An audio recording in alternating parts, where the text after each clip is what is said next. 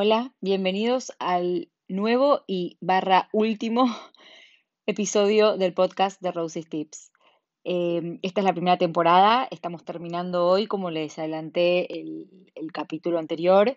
Me da mucha pena hacerlo porque disfruto muchísimo nuestra charla de todos los martes, pero bueno, venimos desde febrero eh, con asistencia creo que casi perfecta, semana a semana y necesito un descanso, estoy con mucha cosa y no quiero como fallarles y hacer el podcast a medias. Así que prefiero hacer un corte, que se pongan al día con los capítulos que les faltó escuchar, tomarme unos, unos meses, no muchos, no se preocupen, no me reten, para reevaluar un poco el contenido, la forma, quiero ver de profesionalizar un poco el formato de todo esto que tanta alegría me da y que sé que a tantos de ustedes también. Así que, bueno, nada, por empezar quería charlar hoy eh, contándoles eso y agradeciéndoles por todo el entusiasmo que recibí este año. La verdad que tuve siempre comentarios muy cariñosos y muy amorosos, muy entusiastas, repito la palabra entusiasmo, de parte de todos y eso fue para mí el mejor motor para seguir semana a semana haciendo esto por amor al arte, digamos, y a todo pulmón. Les grabé capítulos encerrada en el baño de mi cuarto, en el vestidor, en el auto con 40 grados en Florida en pleno mayo, etcétera. O sea, me las he rebuscado para no fallarles eh, con los chicos a cuestas y etcétera. Así que bueno, me parece que tengo merecido un descansito y yo calculo que para febrero más o menos, febrero, marzo más tardar, pero yo apunto a febrero, vamos a poder retomar un poco de esto que tanto me gusta. Bueno, ahora sí, pasemos al, podcast eh, con el que cerramos, al tema con el que cerramos la primera temporada. Es un tema que lo elegí porque me parece que como que da cierre un poco a todos los temas que vinimos desarrollando en esta primera temporada, pero también porque es un tema que me pidió una de ustedes, una de mis lectoras me pidió que dedicara este capítulo a, unas chicas que ella está acompañando a través del, grupo Schoenstatt en Tucumán. Así que bueno, acá estamos eh, cumpliendo con el pedido de, de, mi lectora. Ustedes saben que siempre que puedo me encanta cumplirles, me encanta estar a su servicio. Así que bueno, hoy vamos a hablar del tema que ella me solicitó. Y este tema tiene que ver con un concepto que se llama kairos. La palabra kairos, escrita con K, es de la filosofía griega y tiene que ver con el tiempo. El significado literal sería el momento adecuado u oportuno. En la teología cristiana más bien se entiende como el tiempo de Dios, ¿no? Lo cual no es descabellado porque justamente uno como cristiano cree que los tiempos de Dios son los tiempos adecuados y oportunos. Pero ¿qué pasa? Como les decía, este concepto es de la filosofía griega y los griegos lo que hacían era, y esto me resulta muy interesante, distinguir entre dos tipos de, de temporalidades. La temporalidad de Cronos, con C, y la temporalidad de Kairos.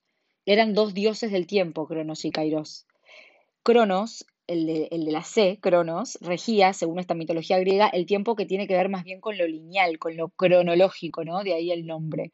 Es el tiempo que señalan las horas, los días, los meses, los años calendario.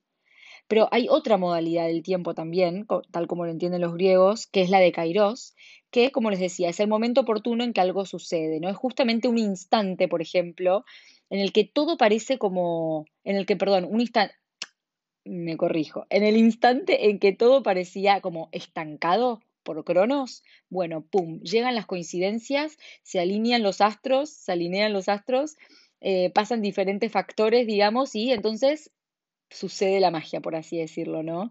Son esos momentos donde decimos, wow, la vida me está dando una oportunidad, tengo una señal de partida, tengo un factor nuevo que está apareciendo y transformándolo todo, ¿no?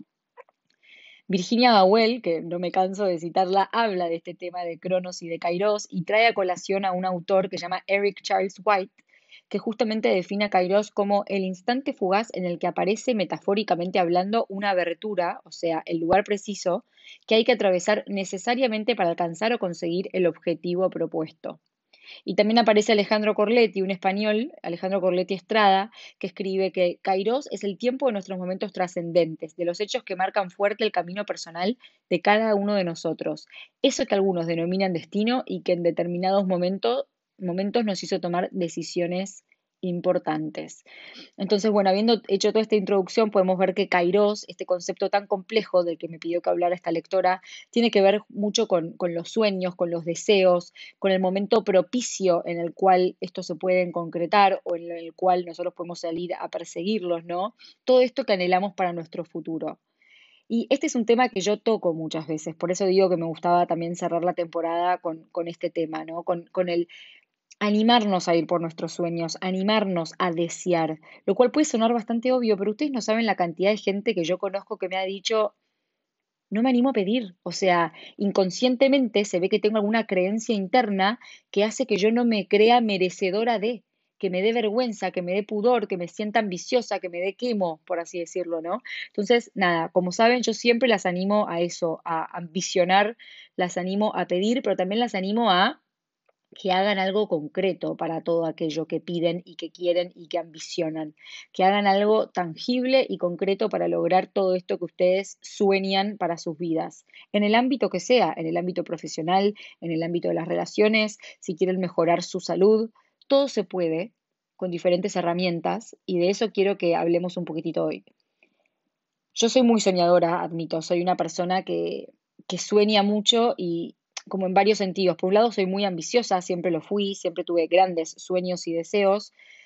La vida me ha bendecido con, con muchos de estos sueños materializados, pero también creo que yo cumplí un enorme rol en esto, porque, y lo digo de verdad modestia aparte, pero soy una mina que se rompe el orto en todo lo que hace y en todo lo que quiere lograr, o sea, me esfuerzo, no conozco otra forma.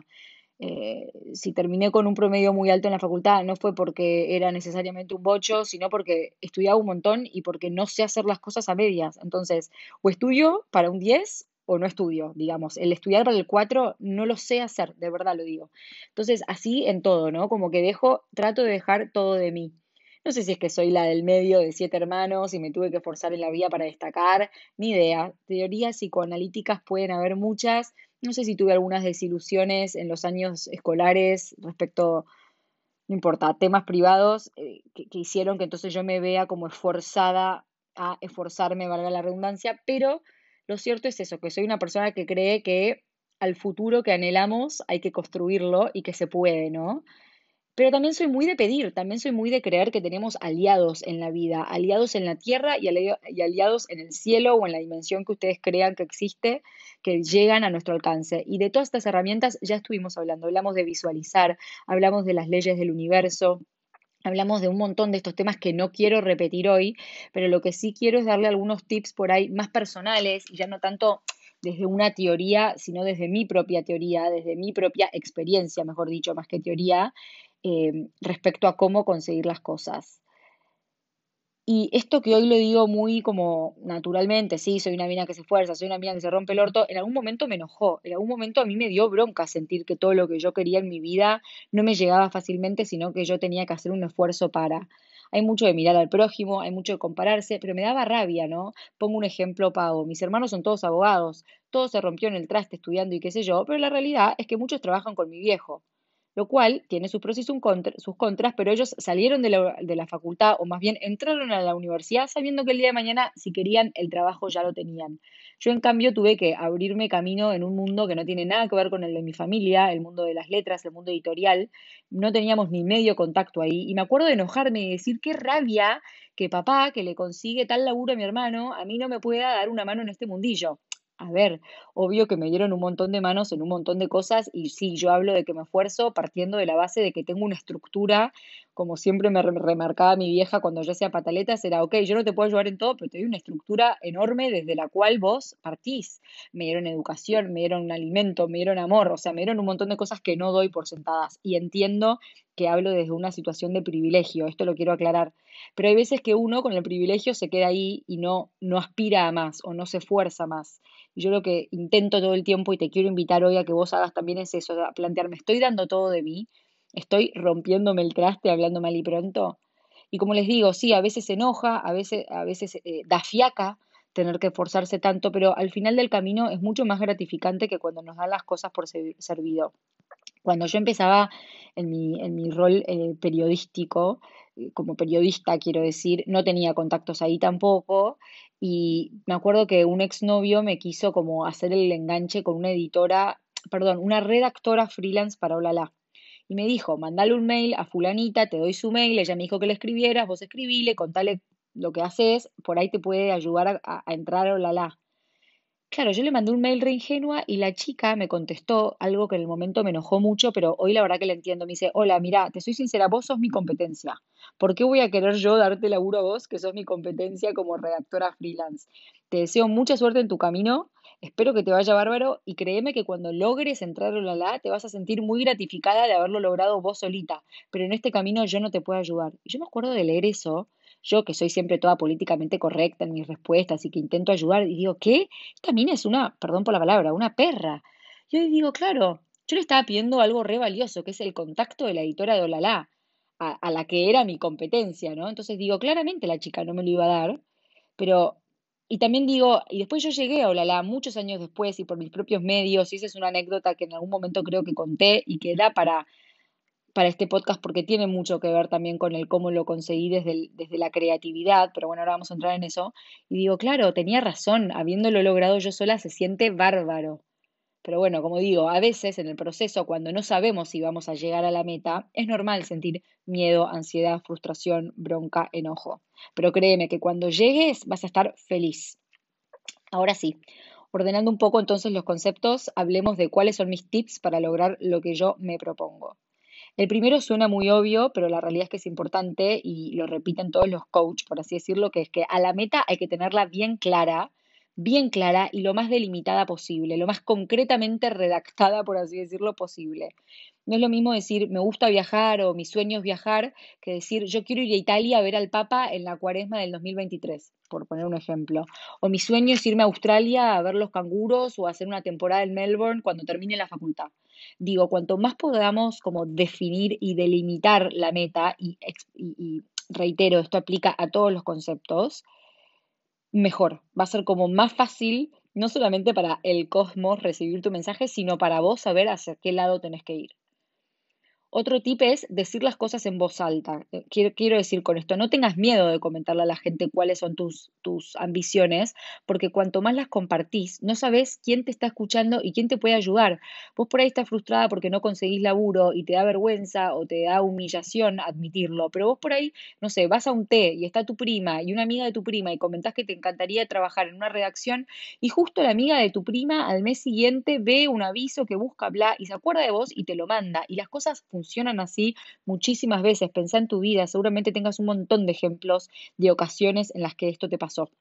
Así que decir en voz, en voz alta, compartir, ayuda muchísimo, pero porque aparte esto también se relaciona con el anotar, con el visualizar, con el hacer el ejercicio de repetir lo que vos querés para verlo bien clarito y ayudar a que este mensaje llegue y se amplifique, ¿no? Eh, de nuevo, dejando toda vergüenza de lado, porque como siempre les digo, vergüenza es robar. A mí me está pasando en este momento que mi nuevo objetivo es hacer la película de, de mis libros. Y la realidad es que yo no tengo ni medio contacto en ese mundo y no tengo ni idea cómo lo voy a hacer. Pero entonces lo que empiezo haciendo es contándolo. Y te lo cuento a vos que me estás escuchando, porque vos por ahí estás escuchando mi podcast y quién te dice que tu primo tercero sea productor de Hollywood y entonces me puedas dar una mano si esto llegara a pasar directamente, o sea, salto de la emoción. Pero bueno, digo, pase algo tan fácilmente como eso o no, siempre que decimos los sueños en voz alta, se ayuda a que estos se cumplan. Otro punto muy importante, hay mucho trabajo que hacer interior para ver qué puedo poner de mí y qué tengo que soltar. Es decir, esto va a depender de la meta, pero siempre que yo tengo una meta, hay una parte que yo puedo hacer y hay otra parte que tiene que ver con el esperar a que llegue sola. Hay una parte que nos excede, hay una parte que tiene que ver con el soltar y esto tiene que ver con esto que decíamos del kairos, ¿no? Con esperar el momento adecuado para las cosas. Por ejemplo, si mi objetivo es recibirme de médica, claramente hay mucho que puedo hacer yo solita sin que nadie ni el destino me ayuden, estudiar, cursar, leer, sentar el traste en la silla, digamos. Ahora, si mi destino o mi, mi deseo, perdón, es conseguir tal trabajo en tal hospital como médica, yo puedo presentar currículums, llamar a una amiga que ya labura ahí, ver si tengo alguna forma de entrar, pero después llega un punto en el que tengo que soltar y tengo que esperar y tengo que mandar mi currículum y ver si me llaman. Y ahí ya no hay mucho que pueda hacer más que soltar y confiar y esperar. ¿No? Entonces, de nuevo, hay una parte que yo puedo hacer concretamente y casi que puedo anotar los, como las metas concretas eh, de lo que sí puedo hacer y hay otra parte que me excede y que tengo que tener mucha humildad para decir hasta acá llegué y ahora suelto, ¿no? Em, como les digo, hay como que cultivar la paciencia en este sentido. Yo siempre cuento que soy muy ansiosa, pero hubo dos veces en mi vida en las que dije, ok, acá mi ansiedad me va a jugar en contra y entonces la suelto, que fue mientras hacía mi tesis, que sabía que iba a ser un proceso largo, bien arduo, bien duro, bien cuesta arriba, entonces dije, acá la ansiedad me va a, boicotear y em, cuando empezaba con toda mi historia con el negro, que no la quiero repetir porque ya la conté mil, mil, veces y sale ahora en mi libro y etcétera, pero digo, de nuevo, hay cosas que hacer y hay cosas que soltar y a veces la ansiedad está buenísima porque nos ayuda como a ir para adelante y activar, pero hay veces que puede jugarnos en contra, entonces hay que tener mucho conocimiento, mucho autoconocimiento para ver hasta, viste, en qué momentos activar la ansiedad y qué momentos hay que transitarlos con paz, ¿no? Para esperar sin desesperar. Les voy a contar una anécdota. Por ejemplo, Borges trabajó algunos años, desde 1938, si no me equivoco, en la biblioteca Miguel Cané.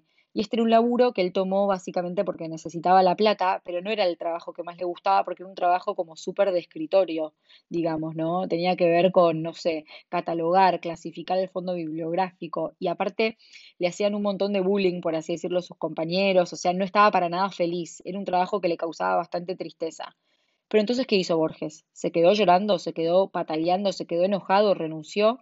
No, dijo, voy a aprovechar que tengo tiempo, porque era un trabajo donde había mucho gnocchi y le decían, Borges, no labures tanto que si no va a quedar claro que como que sobramos los empleados, así que baja un poco el ritmo. Entonces él lo que dijo fue, ok, no quieren que labure, no quieren que me rompa el traste, voy a escribir mis mejores cuentos. Y muchos de los cuentos más famosos de su primera época de escritor de ficción son justamente de esta época.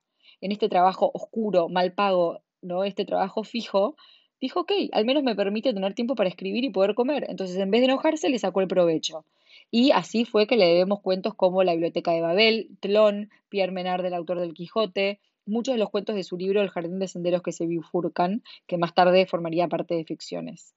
Así que nada, este es como un buen ejemplo, ya sé que no somos Borges, pero digo aprovechar y capitalizar. Tenés un trabajo de relación de independencia de 9 a 6 y a, a las 4 de la tarde sentís que ya hiciste todo. Bueno, en vez de mirar el techo o ponerte a chusmear, con tu compañera de banco, hacer un ratito, está buenísimo chusmear con los compañeros, pero también fíjate si no podés, como hizo Borges, aprovechar el tiempo para algo más creativo y algo que realmente sí te, genere felicidad y que no me escuchen tus jefes porque van a pensar que estoy incentivando que, les cagues las horas de laburo. Claramente no es la idea, espero que se entienda mi mensaje. Bueno, y en este punto quiero contarles cómo yo conseguí mi trabajo em, en Mustic, que bueno, en verdad en Keep Rolling, que era la editorial que hacía Mustic y otras revistas, porque nuclea un poco estos puntos que estuve mencionando hasta ahora. Y me quedan algunos puntos más, pero bueno, llegado a este momento del podcast, les quiero contar esta anécdota. Yo terminé de estudiar letras y no sabía muy bien eh, a qué quería dedicarme profesionalmente. Me tomé un año en el que hice talleres literarios como alumna y como profesora de, hice algunas notas freelance como periodista, eh, me dediqué a full a, la escuela de teatro a la que iba, etcétera. ¿Y qué pasaba? Llegado fin de año dije, ok, lo que yo quiero es trabajar como periodista en editorial, porque siento que para, teniendo 22 años, 23 años, no estoy para laburo freelance, sino que me quiero romper el traste laburando de 8 a 7 y aprendiendo todos los pormenores del mundo editorial. Claro, listo, perfecto, ese era mi objetivo. Ahora anda a conseguir el laburo. Me estoqué todo LinkedIn, todo Twitter, mandé currículums a la gente que conocía y a la que no, le grité al universo, recé. Claro, pasaban los meses y no aparecía mi laburo o no me contestaban los mails, o me contestaban diciéndome gracias, te vamos a tener en cuenta y nunca me llamaban. Yo no lograba mi laburo fijo en una editorial. En un momento me llaman de una consultora y me ofrecen un trabajo que era eh, como redactora publicitaria en Avon, en la empresa Avon. Era una suplencia durante tres meses en el verano. Yo me iba a Punta del Este, volvía el 5 de enero y ese mismo 5 de enero empezaba a trabajar hasta marzo. No era el trabajo de mis sueños, lejos de, porque no era un trabajo como periodista, sino como redactora publicitaria, que no es lo mismo, pero dije, ok, o sea, no, no tengo otro trabajo, me pagan un buen sueldo, lo vamos a tomar. De nuevo, también en este afán de decir, ok, mientras mi sueño se concreta, yo no me quedo de brazos cruzados maldiciendo el destino, sino que voy a hacer algo productivo con mi tiempo y nunca se sabe qué puertas me va a abrir Avon, arrancamos el laburo. Estando de vacaciones en Punta del Este con mis amigas, un día estaba en la playa y veo un grupito de chicos que leían la revista Mustic y uno de ellos la estaba criticando, estaba criticando una nota. Y los amigos en un momento le dicen, ay, flaco, pero si vos criticas la revista siendo el dueño de ella, ¿qué le queda al resto de la gente? No seas tan duro, no seas tan exigente, bla, bla, bla. Ahí se me prendió la lamparita. Dije, esta es la mía. Tengo el dueño de la revista Mustic al lado mío. Y entonces lo que hice fue, un tiempo después, hacerme la distraída, me acerqué al grupo con la simpatía al mango y les dije, chicos, perdón, están leyendo la revista Mustic, cuando terminan me la prestan porque me encanta. Ah, ¿te encanta? Me hizo uno de ellos como poniéndome a prueba, ¿no? Sin saber que yo sabía quiénes eran. Sí, me encanta, mirá, te cuento, soy periodista, les dije, y la verdad que la conozco mucho, la sigo de cerca. Ah, mirá. Bueno, no me dijeron nada, me prestaron la revista, yo me la puse a ojear, me hacía la interesada, comentaba en voz alta, uh, qué, buen qué buena nota, me gustó este titular, qué buen enfoque para este tema. Y ahí ellos saltaron y me dijeron, che, si tanto te gusta, él es el dueño, bueno, ahí nos pusimos a hablar, se las hago corta. Me dijo, che, estamos buscando una redactora, acaba de renunciar la nuestra, te hago entrevista y a la vuelta y vemos. Claro, yo arranqué a laburar el lunes en Avon y ese jueves tenía confirmado mi trabajo en Mustic. Tuve que renunciar a las dos semanas de haber entrado en Avon, que por suerte me recontraentendieron, fueron re amorosos, les expliqué, les dije, les pido mil disculpas, yo trabajo hasta que consigan mi suplencia, el tiempo que haga falta, pero me surgió este trabajo que no es una suplencia, sino me están ofreciendo algo atemporal y de lo que me gusta, de nuevo, fueron ramorosos en Avon. Y ahí trabajé en la editorial eh, Keep Rolling, que hacía Mustic, como les digo, y otras revistas durante muchos años y fui re feliz. ¿Por qué cuento esto? Porque, de nuevo, este es un ejemplo de que yo hice lo que tenía que hacer, estudiar letras, eh, hacer la especialización en medios, mandar los currículums, generar contactos, y después tuve que soltar. Y después tuve que soltar hasta que la vida o el kairos o como lo quieran llamar me presentó en el momento justo la oportunidad de ver al tipo que estaba al lado mío, José Ignacio, leyendo la Mustic. Y cuando la vida se te presenta con una posibilidad así, tenés que agarrar el toro por las astas y no lo tenés que dejar pasar. Porque no sé si el tren pasa una, dos o siete veces, pero hay que aprovechar cada una de las veces que pasa. ¿no? Em, de nuevo, en ese momento tratar de, de sacar lo mejor de vos, sacar todos tus dones internos todos tus dones de gente, de simpatía, de amabilidad, de educación, de carisma e ir por todo. Bueno, otro punto. Saber cuándo moderar tu energía, cuándo insistir y cuándo tenés que cambiar de tema para no saturarte a vos misma. ¿Qué pasa? A veces uno, cuando tiene mucha energía, puede como pasarse de rosca y cansarse a sí mismo. Nunca les pasó. Hay veces que yo quiero algo, quiero algo, quiero algo y después tanto insisto que digo, ay, me agoté, ya no sé ni si lo quiero porque como que me pasé de rosca y me saturé a mí misma. Entonces, para que esto no pase, para que la ansiedad no nos boicotee, sino para usar toda esta energía a nuestro favor, hay que saber, como les digo, moderarnos y no como abusar, no pasarnos de ambiciosos. Otro punto, bueno, esto ya lo, ya lo toqué, pero lo tenía escrito a esta altura, tiene que ver con el no tener miedo de pedir, con el animarse, entender que no tiene nada de malo ser ambiciosos, no es sinónimo de ser egoísta, manidoso, mala persona, al contrario, hay que animarse a pedir. Y muy relacionado a esto, tiene que ver el saber que sos merecedora de la felicidad. Vos te mereces ser feliz. Esa felicidad que vos ves en los demás léase por el laburo que tienen, por los amigos que supieron cultivar, por la relación, por la familia linda que formaron, toda esa felicidad no solo ya está dentro tuyo y no depende de nadie sino de vos misma, sino que vos también te la mereces. Y de nuevo, esto sonará muy obvio, pero ustedes no saben cuántas mujeres creen que no merecen ser felices. Y yo pasé por esas en un momento también. Yo fui medio mala con un novio al que le corté de una forma un poco cruel y durante muchos años me castigué a mí misma inconscientemente con relaciones que no eran del todo sanas o lo que fuere, pensando que yo no era merecedora de la felicidad porque no me había portado bien en esa ocasión. O también, no sé, miraba a mis amigas que por ahí ya tenían familias lindísimas o, estaban con laburos bárbaros y bla, y yo no sé por qué en algún momento del camino me había creído que yo no me merecía esa felicidad que estaba viendo en ellas. Y esto es mentira, todos nos merecemos ser felices en todos los aspectos, vos también, aunque pienses que no, aunque pienses que por algún motivo no se te estará dando, vos también te mereces ser feliz y créetelo realmente porque de verdad que cuando haces el clic interno y te lo crees, encarás el tema desde otro lado. Lo encarás diferente, es así, está comprobado. Otro plus para mí tiene que ver con lo espiritual. O sea, de nuevo, hay mucho que nosotros podemos hacer, hay mucho que podemos planear, organizar, hay mucho que podemos pedir a amigos, a contactos, después tenemos que soltar, pero también hay que saber pedir al más allá. Y acá, de nuevo, no sé cuál es tu religión, por ahí no sos religiosa, pero si sos espiritual, no me importa si le rezás al gauchito Gil, a la Virgen de la Milagrosa, si sos judía, atea, no me importa, le crees en el universo, en las energías, pedile a quien quieras o como quieras, pero está buenísimo saber que no estamos solos y que hay un plus, hay alguien superior a nosotros que nos puede ayudar, no solo con bendiciones, con gracias que se nos conceden, sino también como marcándonos otro camino, ¿no? Y esto es importante porque muchas veces nosotros pensemos, pensamos y estamos convencidos de que lo que realmente queremos es A. Y que A está buenísimo y que nos merecemos A y que si conseguimos la opción A vamos a ser re felices. Y de pronto no se da A y de pronto se da otra cosa y con el tiempo decís, menos mal que no se dio A. Y yo, con toda la soberbia del mundo, estaba convencida y afirmaba que A era lo mejor y lo único que me faltaba para ser feliz. Y de pronto la vida me sorprendió con otra opción. ¿A cuántas de ustedes les pasará esto con el tema de las relaciones, no? Yo me acuerdo de llorar por cada pelmazo que ahora digo, menos mal que tal pelmazo no me dio bola porque no estaría hoy casada con, con el amor de mi vida. Entonces, de nuevo, como tener la humildad de sí pedir, esforzarnos, ser ambiciosos, pero también tener la humildad de decir, por ahí estoy equivocándome en esto que estoy yo proponiéndome. Por ahí esto que yo pienso que me va a hacer re feliz no es una, una meta que, que me convenga, ¿no?